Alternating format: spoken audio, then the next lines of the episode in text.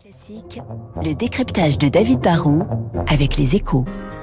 Et avec la Banque Postale, engagée aux côtés de ceux qui font l'économie de demain. Bonjour David.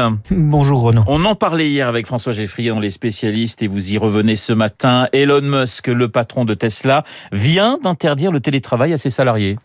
Musk, qui a aussi créé PayPal puis SpaceX, est un entrepreneur à la fois génial mais aussi radical et, et provocateur. Il ne fait jamais dans la demi-mesure il n'a pas sa langue dans sa poche. Hein. D'autres sont prudents ou politiquement corrects. Lui, bah, il parle sans filtre. Il se fiche de, ce qu'on pense de lui.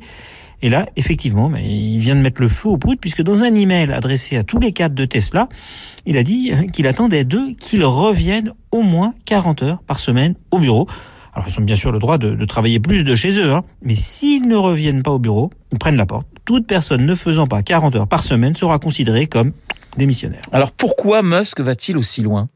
Je pense qu'il y a un mélange de, bonnes et de mauvaises raisons. Les, bonnes, c'est qu'il dit que les cols bleus qui travaillent en usine, eux, n'ont pas le choix.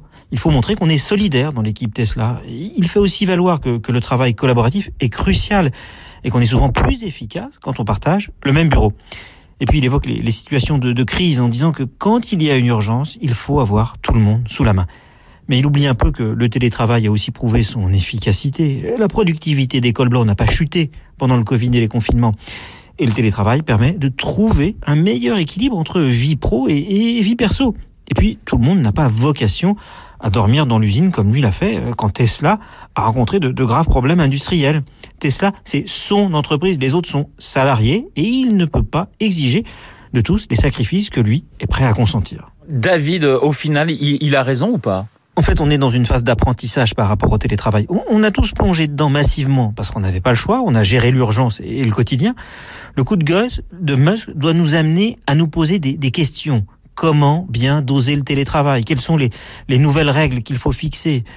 On doit aussi passer d'une forme de télétravail totalement unifié à un télétravail plus à la carte en fonction des entreprises, des types de responsabilités, des périodes de l'année on a une approche sans doute un peu trop simpliste, mais il ne faut pas, à mon avis, ni tout accepter, ni tout rejeter.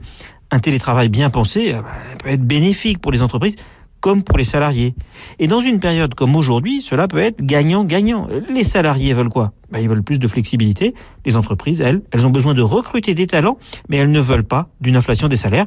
Le télétravail doit entrer dans la nouvelle équation du salariat. Le décryptage de David Barrou sur l'antenne de Radio Classique est à retrouver sur notre site radioclassique.fr. Dans une minute, le journal, je vous rappelle, euh, mon invité à 8h15, le président des labs, Bernard Salanès, pour euh, notre baromètre sur la cote de confiance de l'exécutif baromètre et lab, les échos. Radio